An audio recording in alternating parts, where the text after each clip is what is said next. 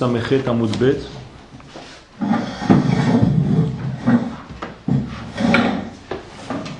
אנחנו בקטע האחרון שלפני ההלכה ב'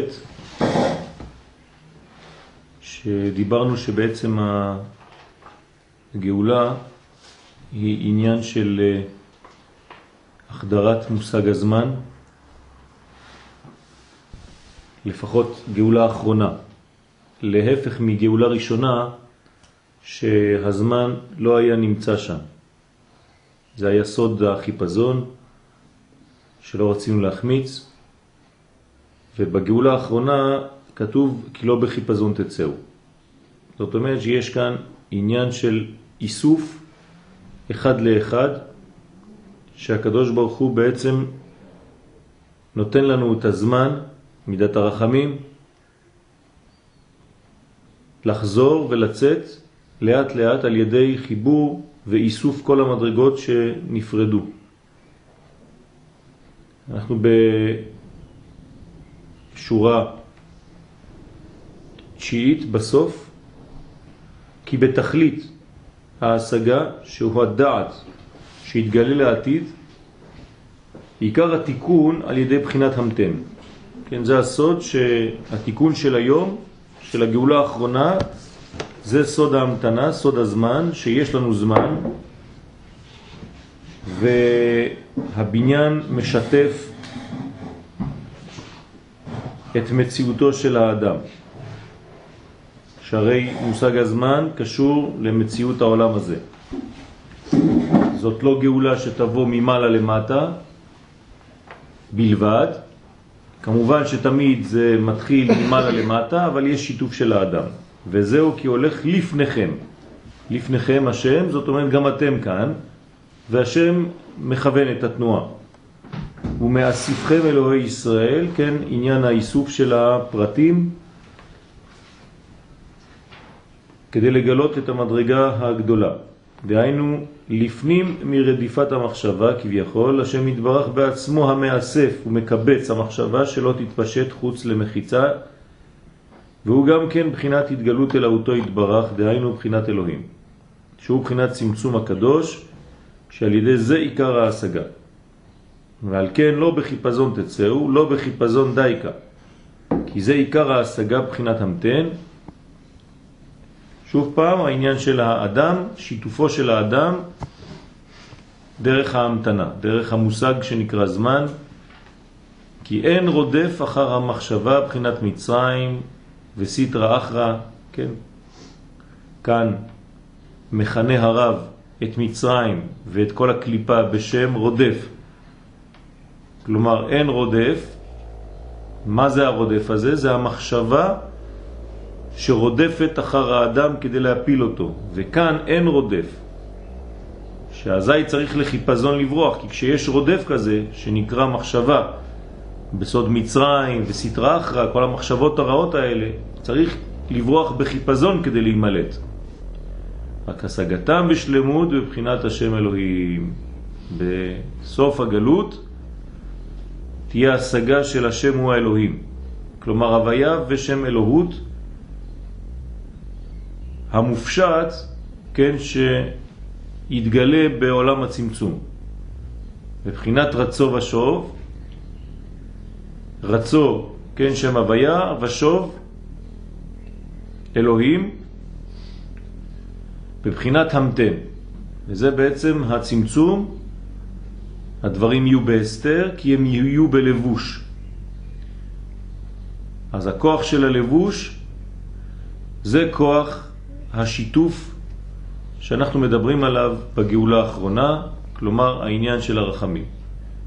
יהיה לבוש מציאותי של ההוויה עד כדי כך שלא נוכל, מי שאין לו עיניים לראות, לא יוכל לראות שזה בעצם השם, הוא יראה רק אלוהים. האמת היא שזה השם הוא האלוהים, רצו ושוב, שזה יזכו לעתיד, שזה יתגלה בחינת שם מלא, שהוא השם הוא האלוהים, כן, הוויה ואלוהות, תוכן ולבוש, נשמה וכלי. ברוך השם לעולם אמן ואמן. ואנחנו עוברים לעניין של ספירת העומר וחג השבועות.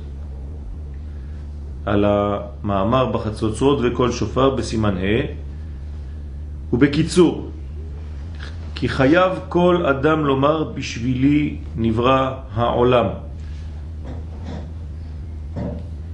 כלומר, אדם צריך להרגיש שהוא מציאות חשובה בעולם הזה, שלא מבטרים עליו, שהוא נמצא עדיין, זאת אומרת שמישהו מכוון את העניין הזה שהוא יימצא. ואם הוא נמצא, משמע שיש לו עבודה, יש לו פעולה, יש לו חיוב בעולמו, וכל העולם עובר דרכו, בשבילו, בשביל שהוא מייצג אותו עכשיו. ועל כן צריך לראות ולעיין בתיקון העולם. כל אדם צריך להוסיף תיקון, להוסיף תיקון בעולמות, מה מהות הדבר לא סתם ללמוד תורה, אלא להוסיף טוב בעולם. להוסיף טוב בעולם זה להוסיף אלוהות בעולם, ולדאוג שהאלוהות הזאת אכן תתגלה במוסריות שלה. אז יש באמת אנשים שדואגים לעצמם, ויש אנשים שדואגים לתיקון הכללי. והתיקון הכללי הוא חשוב מאוד, כי הוא בעצם כל הבניין של המציאות הכוללת, ולא רק התיקון הפרטי של האדם, האינדיבידואל, אלא הוספת טוב בעולם. ויש לאדם הרגשה בדבר הזה.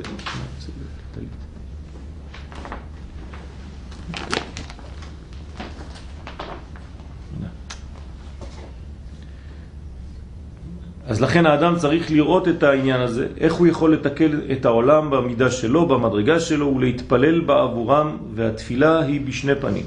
היינו קודם גזר דין מתפלל כסדר התפילה, אבל לאחר גזר דין צריך להלביש התפילה בסיפורים. ולידע בין קודם גזר דין לאחר גזר דין. איך עושים את זה? על ידי המצוות שאנו עושים, כן, מה ההבדל בין לפני לבין אחרי. לפני מתפללים, אחרי מספרים, מספרים סיפורים, סיפורי מעשיות. ודווקא כשעושים המצוות בשמחה הוא גדולה, שמחה גדולה כל כך, עד שאין רוצה בשום שכר בעולם, כן, של העולם הבא, אלא הוא רוצה שיזמין לו השם יתברך מצווה אחרת בשכר המצווה. כי הדאגה שלו היא לא להתמלא מהתוכן האלוהי בלבד, אלא להוסיף טוב בעולם, זה מה שמעניין אותו. כמו שאמרו רבותינו ז"ל, ששכר מצווה, מצווה. כלומר, מה זה השכר של המצווה? זה המצווה בעצמה. כי המצווה היא בעצם סוד הצוות, סוד החיבור, סוד י' כו' בהטבש. ברגע שאנחנו כותבים מצווה, אנחנו מדברים על י' כו' אז מי שרוצה בעצם שכר מצווה, הוא רוצה עוד מצווה, כי במצווה הוא מגלה עוד י' כו' תמיד זה אותו אחד, אבל בתוספת אור בעולם הזה. כמובן אין שתי רשויות חז ושלום. וזה בחינת נבואת משה, בחינת אספקלריה המהירה.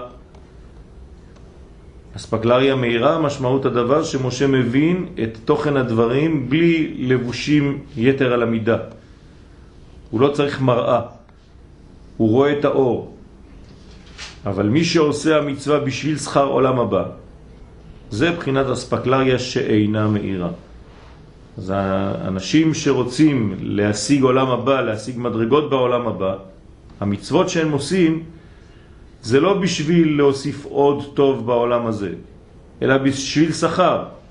ברגע שיש עניין כזה, שנכנסה המידה הזאת של הרצון לקבל בשביל עצמו שכר, או שהוא פוחד לקבל עונש, כן, הדברים הם עדיין בקטנות, הם לא במדרגה הגדולה, זה נקרא ספקלריה שאינה מהירה, זאת אומרת, כאילו הוא מקבל את אור השמש דרך מראה, שזה נראה דומה, אבל זה בכלל אין לה את האנרגיה שיש באור עצמו.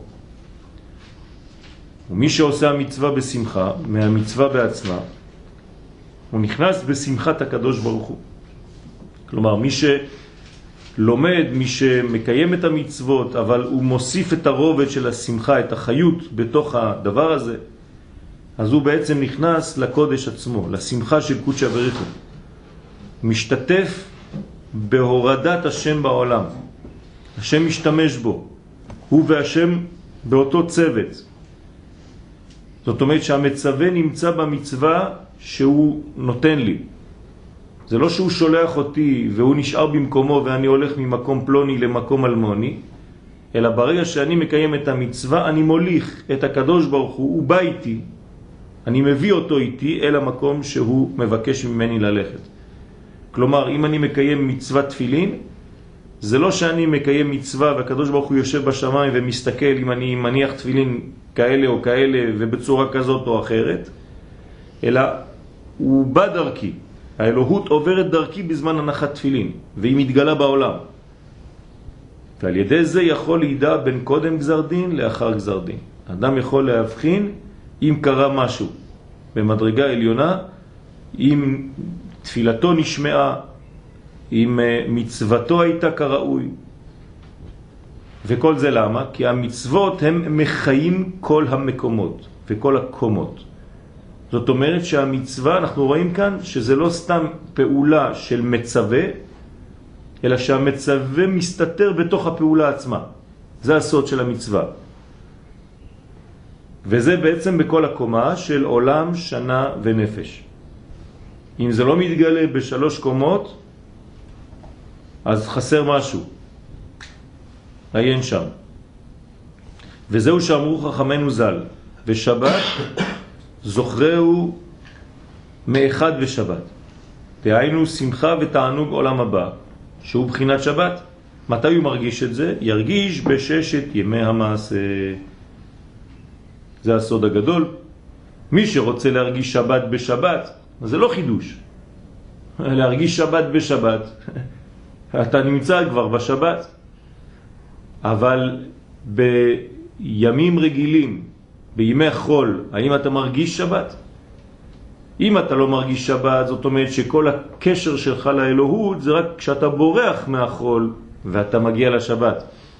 אז בעצם כל השבוע מעצבן אותך, ואתה מחכה רק לדבר אחד, להתפטר מכל השבוע הזה כדי להיכנס לשבת לתיבת נוח. זה אומר שבעצם הקשר שלך לאלוהות הוא על ידי בריחה מהמציאות. פה החידוש זה שאתה צריך להרגיש את השבת בששת ימי המעשה. כלומר, אתה מביא שבת לעולם, שהן בחינת מעשה המצוות שבהם נבראו עולם, שנה ונפש. זאת אומרת, אתה מביא את זה, את השבת, את הכוח האלוהי, את מעין עולם הבא, אתה מוריד אותו לעולם הזה על ידי המצוות שאתה מקיים. שוב פעם, מצווה י' כו' כ'. כן, מ' צדיק, אותיות מתחלפות, י' כ' וו' כ' של מצווה, י' כ' כ'. עולם, שנה ונפש. זאת אומרת, זה צריך להיות גם בזמן, גם במקום וגם באדם עצמו. להיות במקום הנכון, בזמן הנכון, עם האדם הנכון. כן, קראנו לזה מזל. מקום, זמן ונפש. כן, אז זה מזל, כן, ללשון. מזל טוב זה הסוד. להיות במם, זין ולמד. מקום, זמן ולשון. כלומר האדם. האדם הוא המדבר. ולבוא לשמחה, איך מגיעים למדרגה הזאת של השמחה? הוא על ידי רעמים. ורעמים הוא בחינת הקול שאדם מוציא בכוח גדול בתפילתו. רעם זה יכול להיות מאוד שקט, אבל זה פנימי, זה צעקה פנימית. כן? כמו שכתוב בזוהר הקדוש, כדנפיק היי קלה וערעה בעווה, כשהכל יוצא, כן? והאדמה, כן? והעננים, ועיקר הרעמים הם מגבורות. כלומר זאת גבורה פנימית, זה שימוש בכל החום והאנרגיה שיש לאדם כדי לעבוד את השם, והם פוגעים במוח, אז אותן גבורות, יש מנגנון פנימי שפוגע במוח, אבל צריך לפנות המוח מחוכמות חיצוניות ומחשבות זרות, כמו שקראנו חמץ, שלא יחמיץ את חוכמתו, חוכמות חיצוניות ובתאוות וכו', כי זה רק מפריע לו, זה כל המונעים. אז גם ישמור יראתו שממנו תוצאות הכל, שלא יהיה לו יראה חיצונית, כלומר לא פחד מדברים חיצוניים, לא יראה ירודה, לא יראה של עונש בלבד, כן, שהוא מפחד שהקדוש ברוך הוא יעניש אותו, בגלל זה הוא לא עושה עבירות, זה נקרא יראה חיצונית. ועיקר לשמור מוחו שלא יחמיץ, שלא יהרהר בהרהורים הרעים. כלומר, הפחד האמיתי של האדם צריך להיות לא בזה שיענישו אותו, אלא בזה שהוא יאבד את הקשר עם הקדוש ברוך הוא. את זה צריך לדאוג, לדבר הזה. הקדוש ברוך הוא, אני רוצה שהקשר איתך יהיה תמיד חזק, קשר אמיץ.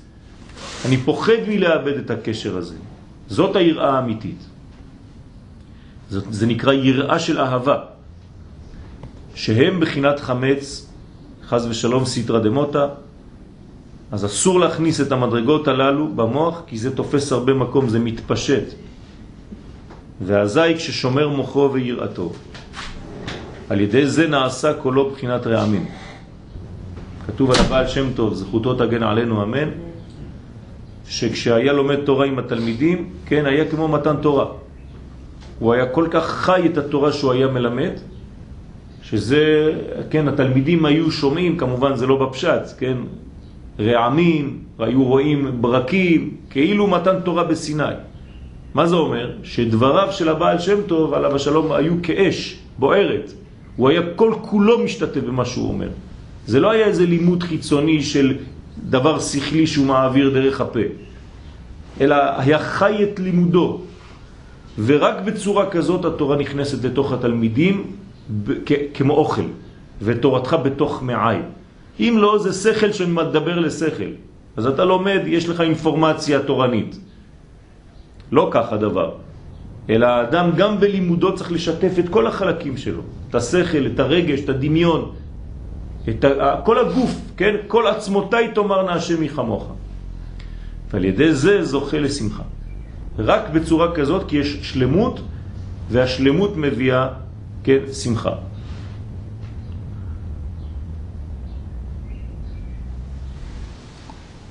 וצריך לשתף הגבורות בחסדים, כדי שיהיה מידת התפארת. וכן האהבה עם היראה, צריך שתי המידות, גם אהבה, גם יראה, גם חסד, גם גבורה, אברהם ויצחק, כדי שיתעביד רעמים כדי לעשות רעמים. כן? מתי יוצאים הרעמים? ממה זה בא? מאיזה תופעה? רעמים הפשוטים שאנחנו שומעים בשמיים. מתי זה בא? מפגש. כשיש מפגש, נכון? בין מה למה? בין שני עבים. זאת אומרת שיש כאן מפגש של עב אחד שהוא חסד ועב אחד שהוא עביות, גבורות. עב של חסד זה שם אב, 72, זה בגמטריה חסד. ועב כפשוטו זה אבה. זאת אומרת, האב של החסד מתלבש בלבוש אב, ויש לך אב אב. והאב אב, פעמיים אב הזה, בעצם 72 כפול 2, 144, כן? זה הכוח שמעמידה, כן? מרימה אותנו למדרגה הכי עליונה שיכולה להיות. חדש ימינו כקדם. כן? קדם 144. זאת אומרת, כשיש הבחינה הזאת, זה מחבר בין שתי המדרגות ויוצאים קולות שמרימים את כל ה... כן? את כל המדרגה, כן? ועוף השמיים יוליך את הכל. חסד זה בעצם אהבה וגבורה זה רע? כן, אותו דבר. וזה מסיטרא דימינה, מוחה חיוורה ככספה, אז המוח הימני הוא כמו לבן או כסף, וזה וישוב הים לפנות בוקר לאיתנו, כלומר לתנאי הראשון של מציאותו. אז הימין זה חסד והשמאל זה אדום וזהב. אז יוצא חיבור כזה של כסף וזהב. וזה בחינת שבועות, קבלת התורה. כי עיקר קבלת התורה היה לזכות לזה, השלמות. לעשות המצוות בשמחה גדולה כל כך, עד שלא ירצה בשום שכר לעולם הבא. רק שירצה לזכות למצווה אחרת בשכר מצווה זאת. כן, לכן בשבועות הכוח של ההתעוררות שיש בלילה, אנחנו הופכים את הלילה ליום, מאיפה זה בא? מי יכול לעשות דבר כזה? לא לישון בלילה. רק מי שחי. כן, מי שמת במרכאות, הוא, הוא מת, אז יש לו כמה דרגות של מיטה, אחת מהן השינה. אבל אדם שחי, אין לו חשק לישון בכלל. כשאדם שמח וכשהוא במדרגות גבוהות מאוד, הוא לא רוצה לפספס משהו, אז הוא לא הולך לישון בזמן שכל הדברים נעשים כאן. בפעם הראשונה, כשהיה מתן תורה, הלכנו לישון. היה סרט ואנחנו נרדמנו. למה? כי הרגשנו שזה דבר, עדיין לא הפנמנו את הדבר כמו שצריך. כן? בצורה של לא ללמד זכות. אבל בללמד זכות אפשר לומר שהלכנו לישון, קיבלנו את הכל באופן של הכנעה. אבל צריך להבין מאיזה מדרגה זה נובע. לכן צריך לדעת לקבל את הדברים לא בשביל עצמנו, לא כדי לקבל שכר, אלא כדי לקבל עוד מצווה. בשביל מה לקבל מצווה? אמרנו, כי כל מצווה זה לא המצווה עצמה, זה פשוט כי אני מבין שכשאני עושה את המצווה הזאת אני מוריד יותר אלוהות לעולם. ויותר טוב, אני רוצה לייפות את העולם הזה, אני רוצה לשפר אותו. כן, ואז אני רוצה לעוד מצווה, הקדוש ברוך הוא תן לי אפשרות לעשות עוד משהו כדי להוריד אותך קצת עוד יותר לעולם שלנו, לגלות אותך קצת יותר. לפתוח עוד איזה ערוץ תקשורת איתך, עוד איזה חלון שתעבור דרכו. כי הקדוש ברוך הוא עובר דרך החלונות. והחלונות הללו זה המצוות שאנחנו עושים, אנחנו פותחים לו חלונות, מעברים. אז כל מצווה, כל שמחה, כל תורה, זה לא בשבילך. כן, מצווה גדולה להיות בשמחה תמיד. זה לא כדי שתהיה שמח אתה ותתחיל לרקוד, אלא שדרך השמחה שלך אתה מביא יותר אלוהות לעולם. וזה בחינת אספקלריה מהירה. כן, תמיד יש חשש של פספוס ואיבוד אנרגיה. מחברת חשמל עד שהחשמל מגיע לחדר הזה, כן, יש הרבה בזבוז בדרך. החוטים, כן, לוקחים לעצמם קצת. חוטי החשמל לוקחים לעצמם קצת, יש בזבוז. אם היה שם 100% מגיע לפה 70%. אבל אנחנו לא רוצים את זה. משה קיבל תורה, כן, מסיני, הוא מסרה ליהושע. תראו גם כמה כמה כבר אה, ירדנו במדרגה. ו, וכתוב, וכבר אין, אין אה, מישהו שמוסר. לאט לאט מאבדים, תקשיבו למילים. אצל משה יש קבלה, יש תורה, יש סיני ויש מסירה. אבל כשזה מגיע ליהושע, כבר לא כתוב שהוא מוסר. מיד, ויהושע לזקנים, וזקנים לנביאים. כמה מדרגות מאבדים. כן. אין כבר מקבל, אין כבר מוסר, יש מילים, כן? יהושע לזקנים. אנחנו לא יודעים בדיוק מה עובר, אבל זה לא התורה שהייתה בהתחלה. ירדו. ואנחנו צריכים לדאוג לזה שהתורה לא תאבד מה, מה, מהאנרגיה שלה, מהחום שלה, מהאהבה שלה, מהרגע שהיא ירדה מלמעלה כשהיא מגיעה לעולם שלנו. אבל ככה זה המנגנון. מה? ככה זה המנגנון. כי נכון, המנגנון הוא כזה, אבל באופן שאתה בסופו של דבר מגלה את הכל. המגלה, זה כמעט כמעט גם כן. נכון, אבל אה, לכן אני אומר, צריך לדאוג לזה ולדעת שיש בדרך ירידות, ולא להשלים עם המצב הזה בצורה פשוטה, אלא לדאוג שכמה שפחות. כלומר, כשאני מקבל משהו, אני צריך לדאוג כמה שפחות לאבד מהתוכן הפנימי של מה שאני מגלה, ולא ליפול למדרגה של קלות ולהגיד, בסדר, זה, זה, זה דרך העולם. אז אני מקבל 100, אני מעביר 20, אבל עבר משהו. בסדר, זה נכון, אבל אני צריך לדאוג שלא יעבור 20, אני צריך לדאוג שיעבור 100. כי אם אני דואג שיעבור 20, גם 20 לא יעבור. כי שמתי את הרף שלי על 20. הרף שלי צריך להיות 100, אז אני יכול להגיע ל-80.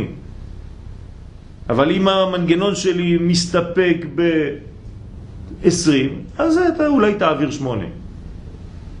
ולאט לאט אתה יורד, כי אתה משלים עם המצב שלך, ואתה עושה לעצמך הנחות כל הזמן. וזה בחינת אספקלריה מהירה. וישראל במעמד הר סיני, שזכו לקבל תורה על ידי משה, זכו לזה השלמות, שזה בחינת אספקלריה מהירה. כי משה רבנו הוא לא דבר שגונב לעצמו משהו. הוא מעביר, הוא שקוף.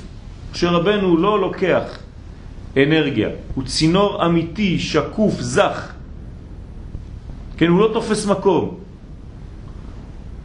כמו שכתוב, פנים בפנים דיבר השם עמכם. מה זאת אומרת פנים בפנים? הרי היה משה באמצע. לא.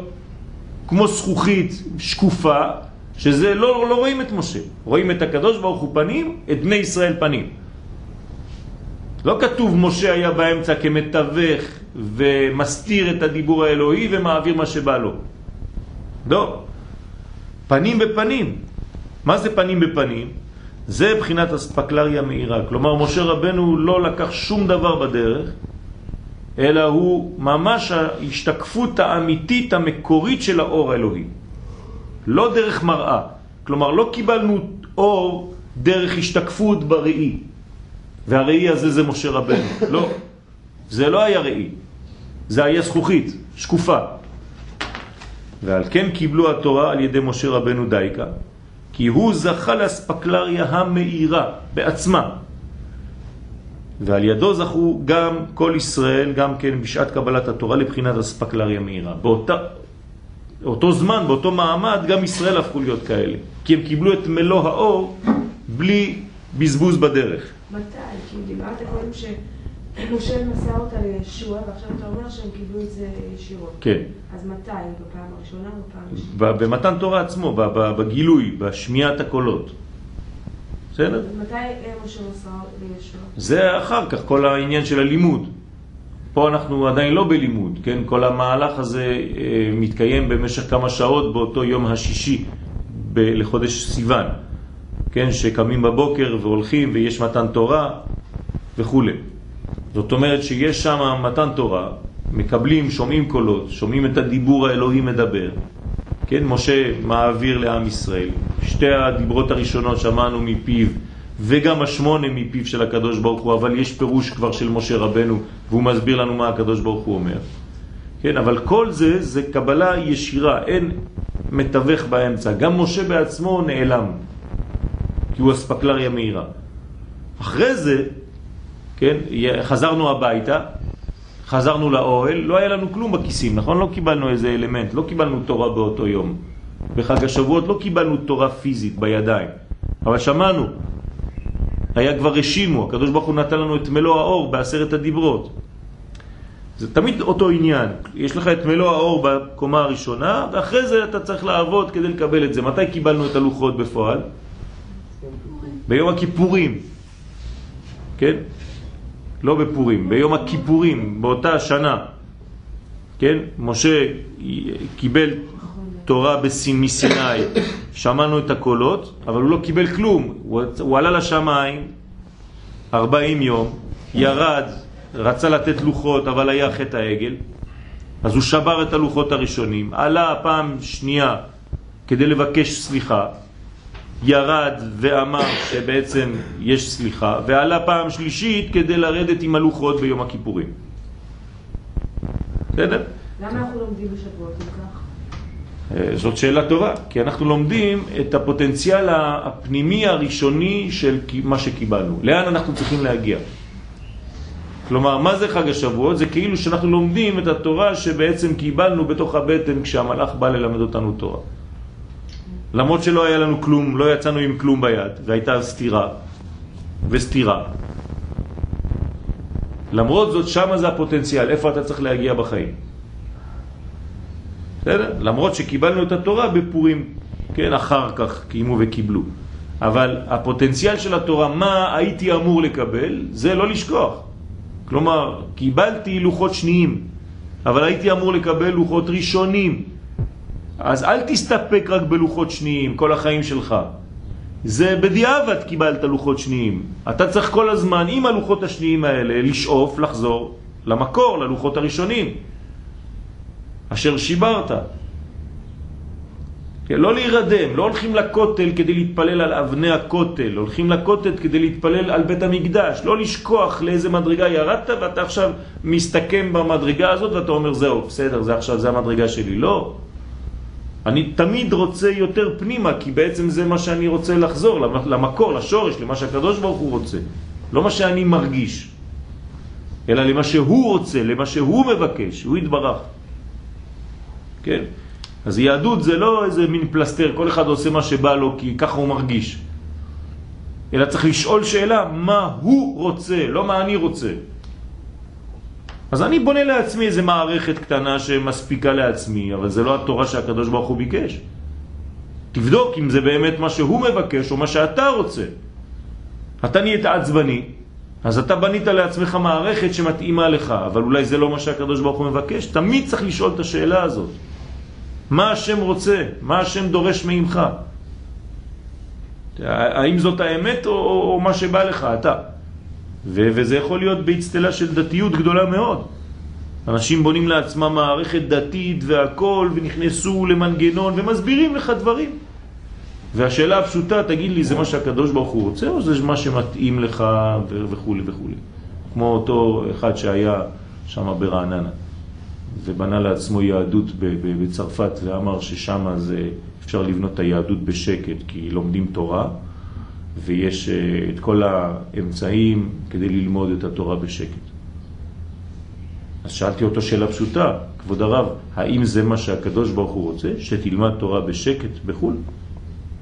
אולי הוא רוצה שתבוא ותבנה את ארץ ישראל, אולי הוא רוצה שיהיה קיבוץ גלויות למרות הקושי. אז מה אכפת לי אם אתה לומד תורה בשקט? אם בשביל ללמוד תורה בשקט שרפת את כל הבניין מסביב, אז מה עשית? האומר אין לי אלא תורה, אפילו תורה אין לו. כי תורה זה לא ספר, זה לא כשאתה פותח ספרים. תורה זה חיים.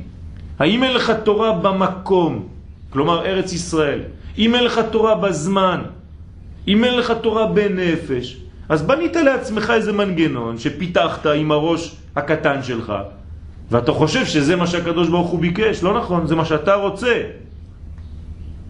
תשאל את עצמך את השאלות האמיתיות מה השם באמת רוצה, לא מה אתה רוצה. האם השם רוצה שאני אהרוס את כל מה שמסביבי בשביל הדבר הזה? או להפך. שהכל חשוב פה, ואם לא בניתי מערכת שלמה ואני לא מסוגל לזה, אפילו מה שאני עושה עכשיו הוא לא טוב. צריך להיזהר מאוד מאוד. כן? אני תמיד בדוגמאות הקיצוניות, כמו אדם שעושה קריקטורה, כי בלי קריקטורה אי אפשר לראות. מה, מה הכוח של אדם שעושה קריקטורה? שהוא מגזים אה, את, את הדברים שמצחיקים. כן? זה הקריקטורה. כלומר, אדם שיש לו אף קצת קטן או קצת גדול, אז הצייר יעשה את זה ממש גדול, כי זה מה שרואים אצל האדם הזה. כל האדם הזה הוא אף. או כל האדם הזה הוא אוזן. וכו'.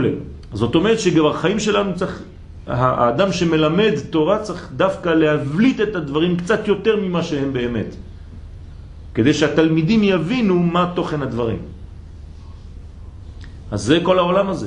אז אם אתה בסופרמרקט ויש לך עגלה, כן?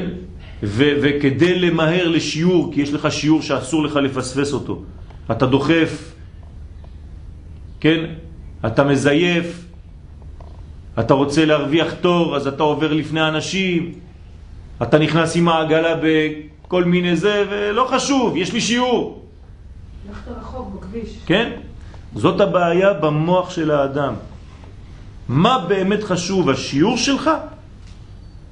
או כל מה שמסביב גם ביחד עם השיעור שלך? זה לא זה בשביל זה, זה לא זה במקום זה. תיזהר. אנחנו לא בשיטה של שריפת כל המדרגות בשביל מדרגה אחת. אמרנו, הגאולה לא יותר חשובה מהתהליך. גם הדרך כדי להגיע לשיעור תורה היא תהיה חשובה. זה ספירת העומר, זה הדרך. אנחנו עכשיו עם העגלה. 49 ימים אנחנו דוחפים עגלה. מה אני עושה בזמן שאני דוחף את העגלה? אני רק רוצה להגיע לחג השבועות, לשיעור? ובאמצע שבירת העומר אני דופק את כולם בדרך? את הקרובים אליי, את הרחוקים ממני, ואת כל מה שמסביב את עצמי חז ושלום, או שאני מכבד כל מדרגה ולאט לאט בונה ומכבד את התור שיש. אומרים לו, המתן. זה הבניין, צריך להבין את הדברים האלה, הם, הם במדרגה ראשונה, תמיד אנחנו חוזרים עליהם במיליון זוויות, ולא חשוב, אפילו מיליון ואחד זה, זה עוד יותר. כי אם לא, אנחנו ניפול חז ושלום לדתיות. ואסור לנו, אוי ואבוי לנו להיות דתיים. אוי ואבוי. כשאני אומר דתיים אני מתכוון לאדם שהוא עם, אה, כן, נכנס לאיזה מין מדרגה עצבנית כזאת שלא רואה כלום ממטר. זה צריך מאוד להיזהר. אנחנו פה בחוליה גדולה מאוד, אנחנו חלק ממדרגה ענקית של עם ישראל, של אומה שלמה. אם אתה לא מבין את הדבר הזה, אתה חושב שאתה בונה לעצמך איזה מסגרת תורנית, לא עשית שום דבר, אדוני. לא עשית כלום. כן, יש מצווה, למשל, כן, ב, ב, ב, בכל המצוות. יש לנו מצווה כללית, כן, הרב קצת דיבר על זה אתמול, של, איך קוראים לזה? שאני אחראי על השני, איך קוראים לזה בעברית? מעורבות של ערב.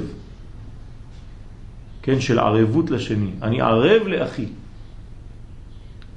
ואם אני מתגלח, כן, עם מכונה, והחבר שלי מתגלח בתער, אז גם אני התגלחתי בתער. כי אני לא דואג לו. למה? כי אני בראש שלי, אני מסודר. בבית כנסת שלנו זה לא קורה. בקהילה שלנו זה לא קורה. בחצר שלנו זה לא קורה. שם אצל החילונים זה קורה. אז תדע לך שגם אתה חילוני. כי אם אתה זורק ואתה מפריד, ואתה לא דואג למה שהוא עושה, אתה אומר אני מסודר, הוא אין לו חלק לעולם הבא, אני כן, אז אתה חצי מגולח בתר וחצי מגולח במכונה. גם אתה. זה נקרא מצוות ערבות. כל ישראל ערבים זה לזה. שאתה לא יכול להשמיע למי שלא שומע. בסדר, אתה צריך להשמיע. כואב לך, כואב לך, מפריע לך, אין לך לעשות. יש תמיד מה לעשות. תמיד יש מה לעשות, זה להשמיע את הכל.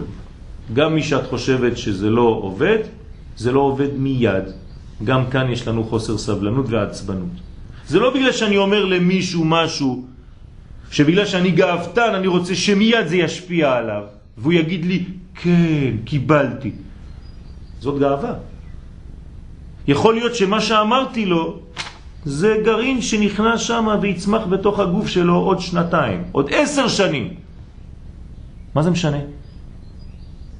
הוא יגיד לך עוד עשר שנים, הוא יפגוש אותך, אתה יודע, פעם ראית אותי, אמרת לי איזה מילה קטנה, ואתה חזרת מאותה, זה, אמרת לאשתך, אה, לא שווה לדבר איתו, זה מקשיב מאוזן, יוצא לו מהאוזן השנייה, לא, לא עושה כלום. זלזלת בו, זה לא נכון. אף אחד לא אוהב שאומרים לו מה לעשות. אז מה? תגיד מה, אל תגיד. אז מה? בסדר. תהווה דוגמה. בסדר, אז זה אותו דבר, זה לימוד. זה לימוד, זה השפעה. צריך להבין איך אומרים את הדברים. אני לא אומר לבוא ולהתחיל לתת שיעורים לכולם. בסדר? אתה, אתה חושב שאתה בסדר כבר? אתה כבר בנית את המידות שלך? זה לא פשוט. כן? כל הפוסל במומו פוסל. וכשאתה רואה בן אדם מתגלח, זה תהליך כזה אוטומטי, הוא כמה חייבים ואתה אומר, רגע, זה לא בסדר מה שאתה עושה? לא, לא אמרתי לומר בצורה כזאת. בסדר. אז אני מחפש את השיטה הכי טובה כדי להעביר את המסר. כי אתה חכם. זה לא, זה, זה לא עניין, זה, זה עניין של מציאות כאילו אני עכשיו בביזנס. אני רוצה למכור את העת הזה. מה אני אעשה כדי שהקונה יקנה אותו? זהו. אם אני אומר לו, סתכל, תראה, טק, טק, טק, כן? או שאני מנסה למשוך אותו, שיאהב את הדבר הזה ושירגיש שחסר לו. אז מה המנגנון? פשוט מאוד, אנחנו סוכנים של הקדוש ברוך הוא בעולם. תסתדרי איך שאת רוצה, בסופו של דבר זה צריך להיראות טוב. לא מעניין אותי כל, כל מה שאת מספרת.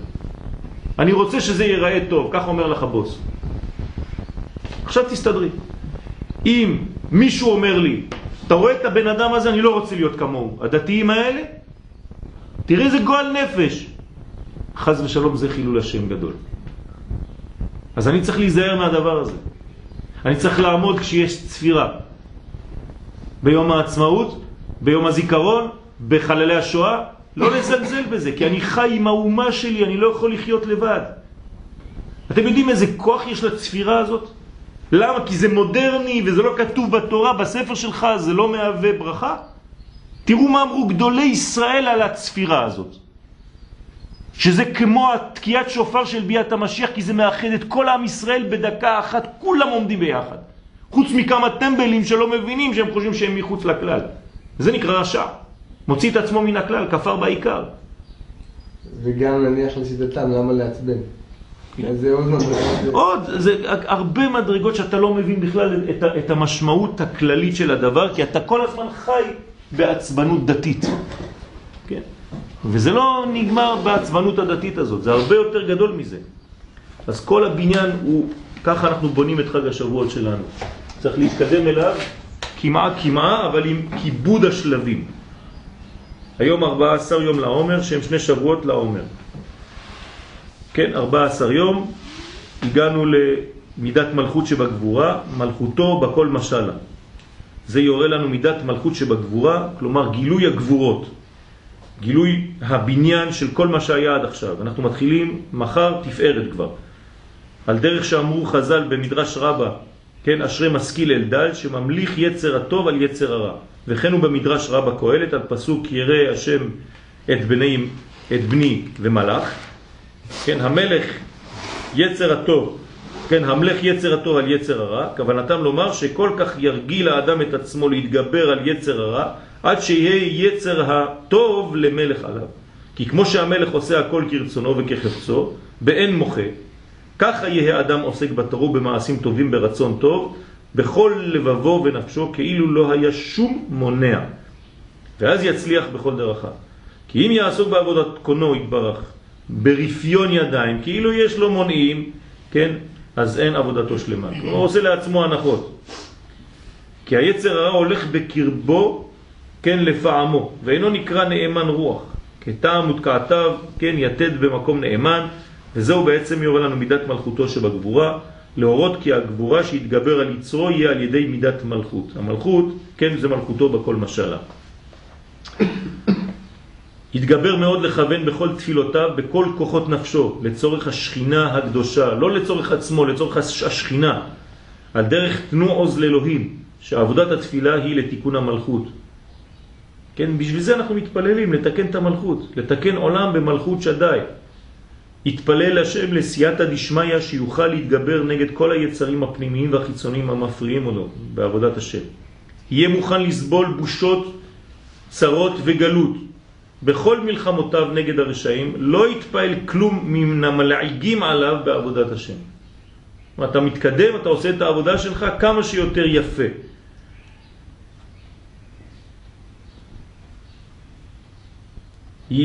בכל מה שהוא מקשט ומתקן צורכי אשתו וביתו לא יכוון להנאת עצמו. כלומר צריך לטפל באישה ולתת לה את מה שהיא צריכה, לקשט אותה, לתקן את צרכיה, ולא בשביל עצמו, בשביל ההנאה שלו, אלא בשבילה, אלא יכוון לתקן השכינה הקדושה על ידי כוונת להשפיע לטוב. כלומר דרך אשתו האדם מתקן את השכינה. זה השכינה שיש לנו בבית, אין מה לעשות. יתפלל השם שיריב את ריבנו ונתגבר נגד שונאינו ועל ידי זה ניגאל מכל צרותינו. כלומר, שהקדוש ברוך הוא יעזור לנו לעשות את, ה, את המלחמה הזאת במרכאות, ראינה בעוניינו, כן, זה במידת הגבורה. ו' יתפלל על הפרנסה והעשירות. כלומר, עכשיו צריך לכוון להתפלל היום עוד יותר על הפרנסה ועל העשירות, וכן יתה את עצמו לצד שמאל בעת תפילתו, כן? צריך להיות קצת על, על צד שמאל היום, על דרך שעשינו הסבה בפסח. כן, למה? כי הצד השמאלי שלנו זה רמז לצפון, ולכן הראש, הרוצה להעשיר יצפין. אז מי שקצת נוטה לצד שמאל, הוא נוטה לעושר. והתפלל על גבורות גשמים וכל צורכי הפרנסה כדי שיהיה פנוי לעבודת השם. כן? רצית להגיד משהו? מה? כן. לכן הזרוע השמאל היום צריך לתת לה חשיבות. גם אתמול. אה, כן, אבל היום זה המלכות, זה כולל של הכל. כן? אנחנו מסיימים, יוסיף יראת השם בנפשו כל יום ויתגבר על כל תאוותיו ורצונותיו עד שיזכה לתשובה עילאה על ידי שיתחיל עם יראת העונש ויתעורר עוד אל יראת הרוממות. כן, בהתחלה אתה ביראת העונש, אבל אתה צריך לעלות משם ליראת הרוממות ויחנה מלפני הבורא, וככה מעשה כל יום עד שיהיו כל ימיו בתשובה על מה שחסר עד עתה בעבודת השם.